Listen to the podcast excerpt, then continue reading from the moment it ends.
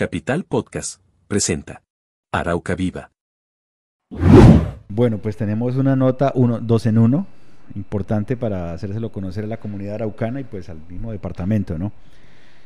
Eh, resulta de que hay unas páginas en internet que con este cuento de que ya las vacunas vienen, están ofreciendo la vacuna a la venta a unos precios, pues podríamos decir que bajos, ¿no? 12 mil pesos la vacuna, mm. pues, está barata, ¿no? Mm.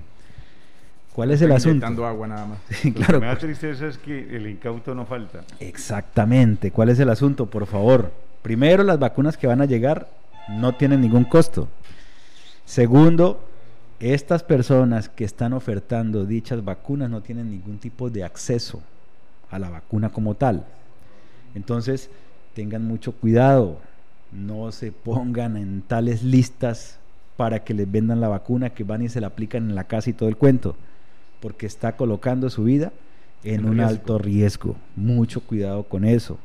Eso es algo total, no es una página, son varias páginas. Entonces, uno, tener mucho cuidado con este cuento de la venta de la vacuna a 12 mil pesos o 8 mil o como la mire. Donde se la ofrezcan, tenga en cuenta que la vacuna es gratis y no hay ninguna página en internet autorizada para venderla. Es un fraude.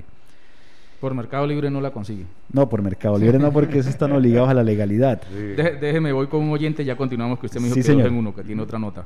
Oyente en línea, buenos días. Muy buenos días. Sí, señor. Habla don Germán, mire, es para, ¿cómo se dice así? Felicitarnos primeramente por el programa, ¿no?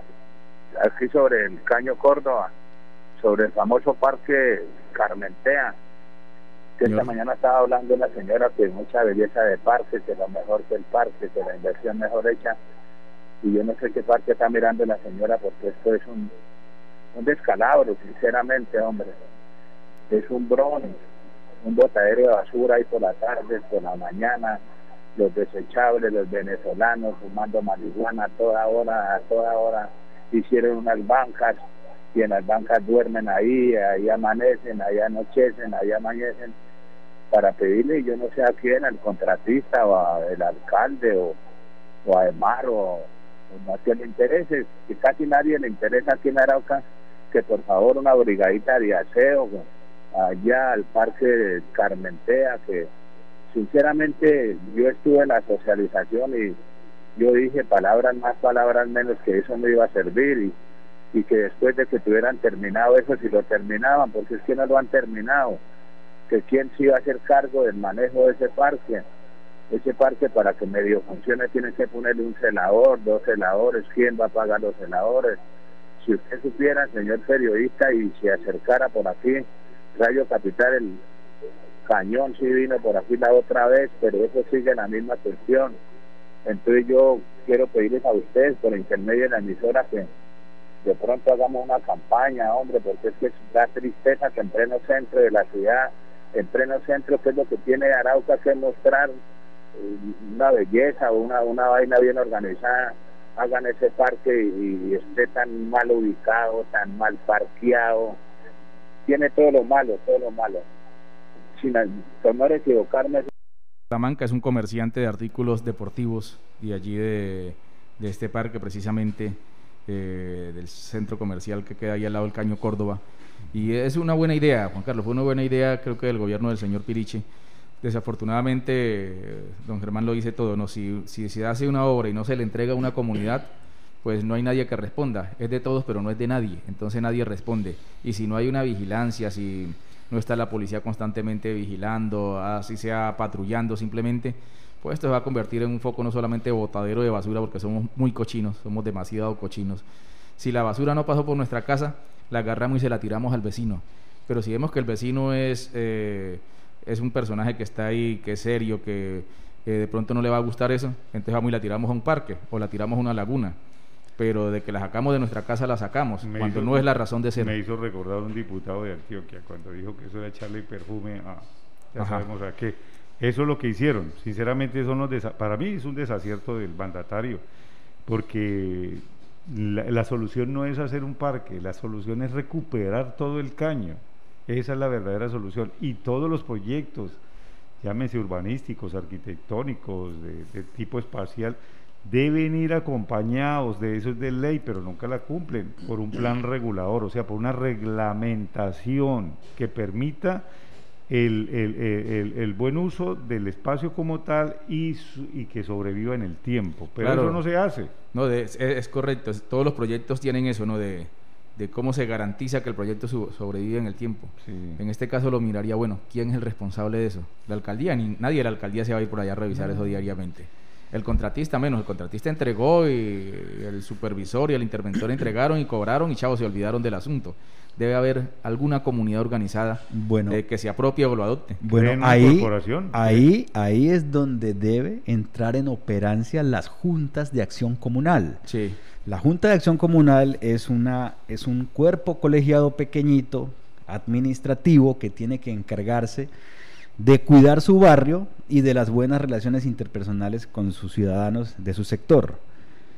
Pues las juntas son para esta situación. Si a usted le hicieron una obra como tal allá y bueno, fueron o le recuperaron un parque como tal, pues hombre, la junta debe reunirse y generar un plan de acción para que su parque no sea retomado o nuevamente decaiga como estaba antes de que lo recuperaran. Y si es nuevo, pues no lo deje deteriorar. No, y por eso se llama espacio público. Claro. Del público. Para eso son las juntas. público. Este año hay elecciones de juntas de acción comunal.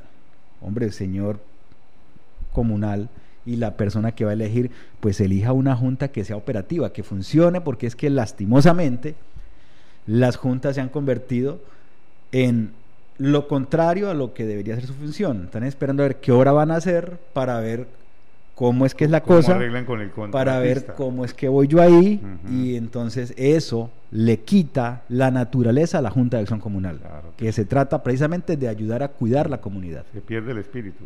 Perfecto. 8 de la mañana, 14 minutos, pues corroborando la primera nota que me daba Julio, que ya vamos para la segunda de él.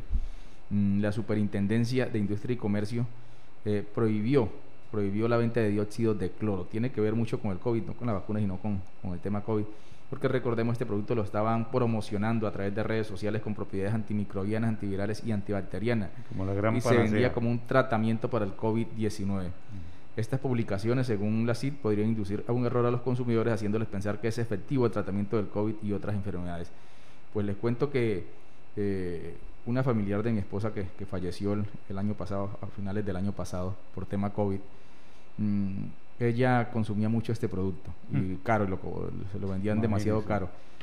Resulta que cuando le, cuando le hicieron los análisis, que, estaba en un estado crítico en Cúcuta, eh, le encontraron eh, que tenía funcionando mal el corazón y obviamente los pulmones comenzaron a indagarle que estaba tomando y era eso, dióxido de cloro. Eso le afecta el corazón gravemente y fue una de las cosas que influyó más para el deceso de ella. O sea que ni es benéfico ni nada de eso, sino que por el contrario, le puede ocasionar muchísimos problemas. Y hay gente que cada toda hora le viene enviando a uno por WhatsApp que el dióxido, que el dióxido. Ahí conozco uno en especial, yo creo que todos lo conocemos, que manda eso. 8.15, la otra noticia, Julio.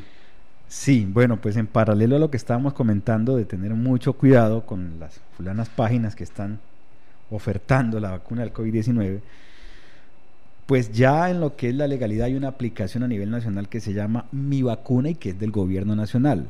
En esta aplicación usted puede darse cuenta cuál es el sector prioritario para la aplicación de la vacuna y en qué etapa se van a colocar dichas vacunas. La situación es que en la etapa prioritaria aparecen personas o cédulas de personas que ya están fallecidas, que ya no viven y pues no podríamos decir que es un caso aislado en razón a que son cédulas que también se han utilizado para sacar créditos en el ICTs que las usan para votar en las elecciones y que las usan para otra serie de situaciones que otorga el gobierno. Pues unas de estas cédulas que ya habían sido denunciadas con anterioridad fueron detectadas en la aplicación Mi Vacuna como prioritarias para que a estos señores eh, fantasmas les apliquen la vacuna. La denuncia ya fue interpuesta ante la Procuraduría y la Contraloría. Esperemos o sea, resultados. No solamente en elecciones vemos, eh, sino que ya ahora la vacuna también se politizó, digámoslo así, de una manera increíble. Pues ahorita, después de Construyendo Ciudad, vamos a tocar eh, 10 mentiras que están circulando por las redes sobre el tema de la vacuna del COVID-19. Y lo publica el tiempo, lo vamos a reproducir. Antes vamos con Construyendo Futuro, Carlos Esteban. Construyendo, ciudad. Construyendo Futuro es Facundo. Facundo, sí señor. Porque una ciudad mejor es posible, en Arauca Viva estamos construyendo ciudad con el arquitecto Juan Carlos Cuadros.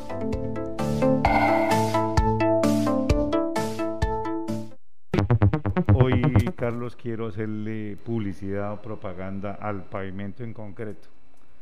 Nuestras ciudades... Pavimento rígido. Sí, muchas tienen, es el pavimento flexible, que llaman, ese que es a base de petróleo. Y la verdad me llamó la atención una posición en un, en, un encuentro que hubo en Cartagena de un señor Diego Jaramillo, que es el director de pavimentos de la Federación Iberoamericana de Concreto. Y él asegura que la utilización del concreto en las carreteras y vías de la ciudad tiene ventajas respecto al asfalto, como un ahorro de combustible y un menor deterioro y mantenimiento, lo que influye en la economía tanto de los ciudadanos como de los países. Yo la verdad traigo este artículo porque a mí sí me gustaría ver Arauca más con pavimento en concreto que pavimento flexible o, como llaman ese famoso de, asfalto, ¿no? ¿Cuál es la ventaja de utilizar el, pavimento en concreto? Que es un pavimento que usa cemento y concreto en su composición, que tiene unas ventajas muy importantes en términos de costos ambientales, sociales y técnicos, porque es una alternativa que ya lleva más de 140 años usándose en el mundo y ha mostrado su efectividad. A mí personalmente me parece que el, de asfalto es supremamente caliente, o sea, produce calienta la ciudad, eleva la temperatura, no es conveniente. Y si a eso le sumamos que no sembramos árboles y no, no queremos ni siquiera dejar la zonita verde al lado del sardín. Más bien los quitamos. Los quitamos, entonces las pavimentamos, estamos graves. Una de las grandes ventajas del pavimento en concreto es la durabilidad es muy rentable porque lo construye una sola vez y no tiene que estar pensando en hacerlo dos o cinco veces o haciendo mantenimiento cada rato. Eh, eh, ¿Por qué se masificó el, asfalto? Pues se preguntaría uno, y no el pavimento en concreto. Eso ya es un tema cultural, definitivamente. Normalmente el asfalto es un tema de gobierno y a los gobiernos les fascina el asfalto. Es un producto residual de la refinación del petróleo y son los gobiernos los que hacen esa explotación, en el caso colombiano, pues Ecopetrol. ¿no? ¿Cuál es la diferencia de costo entre el uno y el otro? El pavimento en concreto ha tenido el mito de que es muy bueno, pero muy costoso. caro. Eso no es cierto. Ya desde hace unos 20 años para acá, el pavimento en concreto es más barato o igual que el asfalto. O sea, ahí no hay pretexto para decir que no, que es que es muy caro. Eh, si miramos el pavimento en concreto, es un ahorro en combustible.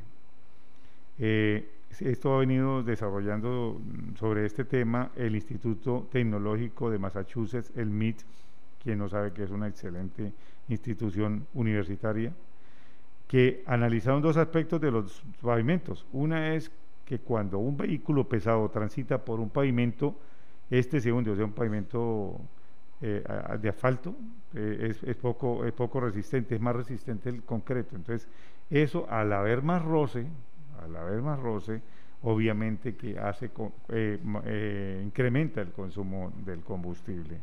Cuando el pavimento se hunde, vuelvo y digo, hace un esfuerzo que radica en el mayor consumo. Hay estudios que muestran un 6% de ahorro de combustible en el pavimento en concreto. Si se calcula todo el tráfico de carga pesada de un país como Colombia, esto genera un alto ahorro. mire, hay países que realmente le queden mucho el concreto, como son Chile y Estados Unidos. Por lo menos un 30% de sus vías y carreteras están eh, pavimentadas en concreto. Y Paraguay, por ejemplo, pidió el año pasado una ley que establece que por lo menos 30% de los pavimentos del país deben ser en concreto. Ojalá que aquí hiciéramos eso, porque en Colombia las cifras dicen que nuestras carreteras están en pavimento de concreto apenas un 4 o un 5%. Deberíamos al menos elevarla al, al, al 20% y seguro que, que, vamos a tener una gran economía a largo plazo porque no vamos a estar a toda hora pensando en que hay que cambiar el pavimento como pasa con el pavimento flexible o de asfalto. Entonces una recomendación para los gobernantes y para los concejales y diputados que ojalá eh, asesoren en ese sentido, alguien se apersone y pida, pida que, se estudie la posibilidad, por ejemplo, en Arauca, de desarrollar más vías en concreto. Sí, señor. A mí me gusta mucho el, concreto rígido. Sí, también. Y en las noches es mucho más fresco. Usted se acuesta, se acuesta en el asfalto en la noche y todavía está caliente. Claro. cambio en el concreto ya está fresco. Más a la temperatura que tenemos las temperaturas, eso no crea, eso influye muchísimo en el calentamiento global. 8.22 minutos, una nota curiosa, Carlos Steven, antes de continuar aquí con Julio. Eh, claro que sí. Eh, ¿Cómo se forman los agujeros negros? Bueno, esto ha sido una, pregunta curiosa que se pudo responder eh, no hace mucho. Y a la, conclusión llegó, a la conclusión que llegaron fue que cuando los soles supermasivos colapsan al final de sus vidas, ellos colapsan en varias etapas. La vida de una estrella resplandeciente o llamariante como, como nuestro Sol termina cuando se le agota todo su combustible. Nuestro Sol se aproxima que tiene una vida, antes nos decían 5.000 años, otros dicen 13.000 años, pero eh, todavía sabemos que nos quedan muchos años. Eh, la muerte de una estrella eh, se extiende por, por millones de años, ya que cuando observamos las estrellas estamos realmente observando hacia nuestro pasado la fase final realmente de esta explosión es mucho más rápida, la podemos eh, observar por instantes de nuestra galaxia o de diferentes puntos de nuestra galaxia. Eh, al final, eh, las partes restantes como las masas, los gases, las fuerzas de movimiento, las rotaciones, colapsan y crean una supernova brillante, muy brillante, capaz de iluminar nuestra galaxia. Finalmente queda en un cuásar o en una nebulosa y en estrellas más grandes en un agujero negro. Cabe resaltar que los agujeros negros cumplen con las leyes de la conservación de la materia y de la, de la termodinámica. Esto quiere decir que la materia que absorbe o se traga así como para decirle en palabras muy peculiares o muy folclóricas, la materia que ésta se traga no solamente se transforma en componentes fundamentales como cuásares, neutrinos, protones, electrones, sino que esta energía eh, también puede darse en elementos más básicos. Ya también la energía calórica liberada por el agujero negro determina, por ejercer una segunda ley de la termodinámica, que lo hace desaparecer. Esta es la forma como nosotros podemos detectar los agujeros negros, por medio de radiaciones emitidas desde su centro eh, en forma radial. Ya podemos ver, digamos, estas ondas pueden ser ondas radiales muy fuertes o, o dañinas. Nosotros tenemos en nuestra galaxia un, un agujero negro, los, el Sagitario A1. la constelación de Sagitario. Eh, los científicos han determinado que este es un agujero bastante comportado, muy bien comportado. Es un agujero negro educado, como lo llamamos en la ciencia. un agujero negro que no traga galaxias, no traga constelaciones, no nos está empujando hacia él. Ramayán eh, creo que es el, el matemático hindú si no estoy mal. Que pudo calcular es un que pudo calcular eh, o sentó las bases para eh, calcular los agujeros poder calcular esto. Que ya Einstein los había presentido, digámoslo así, ¿no? Sí, el, el, hombre que conocía el infinito se llama la, la película. Una este, película muy buena. Este matemático. Y, y, se dice por eso porque eh, teóricamente se asume que la masa del, del agujero negro se concentra todo en su centro y es tan grande y es tan capaz de formar el manto eh, espacio-temporal. Las deformaciones espaciotemporales es lo que nosotros conocemos en la ciencia como la gravedad. La gravedad no es una fuerza como Newton nos dijo, sino es una deformación del espacio-tiempo. Que esto para nosotros es como si fuera una conexión interdimensional. Realmente no conocemos qué pasa allí. Nosotros lo, desde la ciencia lo, lo llamamos singularidad a todo lo que no sabemos a eso lo llamamos singularidad porque allí ni la luz se escapa de un agujero negro. Absorbe absolutamente Absorbe todo. Porque el peso deforma la, deforma la, el espacio-tiempo, el, espacio, espacio temporal. Noticia muy importante para las mujeres, para las mujeres emprendedoras, mujeres que quieren echar pa'lante, como decimos acá en, en la tierra. Pues resulta de que a partir del 8 de este mes y hasta el 22 de febrero, un mes está abierta una convocatoria para que las mujeres nacionales y las migrantes que estén en condición de regularidad puedan certificarse por competencias con el Servicio Nacional de Aprendizaje SENA. Es decir, cuando se habla de certificación por competencias, significa que usted no necesita tener ningún título anterior al que busca. No tiene que haber estudiado nada, no importa su edad, obviamente, hacia eh, su edad adulta, ¿no? Eh, porque pues tienes que tener más de 18 años para poder acceder a este beneficio. Entonces, las habilidades que va a poder certificarse son venta y servicio al cliente, manipulación de alimentos, seguridad privada y floristería, entre otros, ¿no? O sea, hay más. Para mayor información, ingrese a la página del SENA. Claro, creo tengo entendido que también hay para carniceros, cortes de carnes. Sí, esta es la noticia para las mujeres. Ah, ok. Bueno, aunque las mujeres también pueden cortar carne si quieren, ¿no? Entonces, las eh, damas que consideren que tienen habilidades con manualidades florales o que tienen habilidades en la cocina porque lo aprendieron a través de los años, igualmente pues eh, las que consideren que tienen carisma para atender personas, pues se puede inscribir en el SENA y hacer la prueba para que le certifiquen y le den su título, que pues obviamente si usted aspira a un, trabajo, pues esto se lo va a facilitar mucho. Pues, eh, los estudiantes SENA son, o las personas que son tituladas por el SENA, son muy apetecidas en el mercado laboral. Entonces, esa es la noticia. Ingresen a la página del SENA para que eh, investiguen un poco más y se inscriban y aprovechen esta oportunidad. Para el día de mañana o pasado mañana en mi caso, les traeré el contexto que viene para los caballeros. Perfecto. 8.28, vamos a compromisos comerciales y ya regresamos.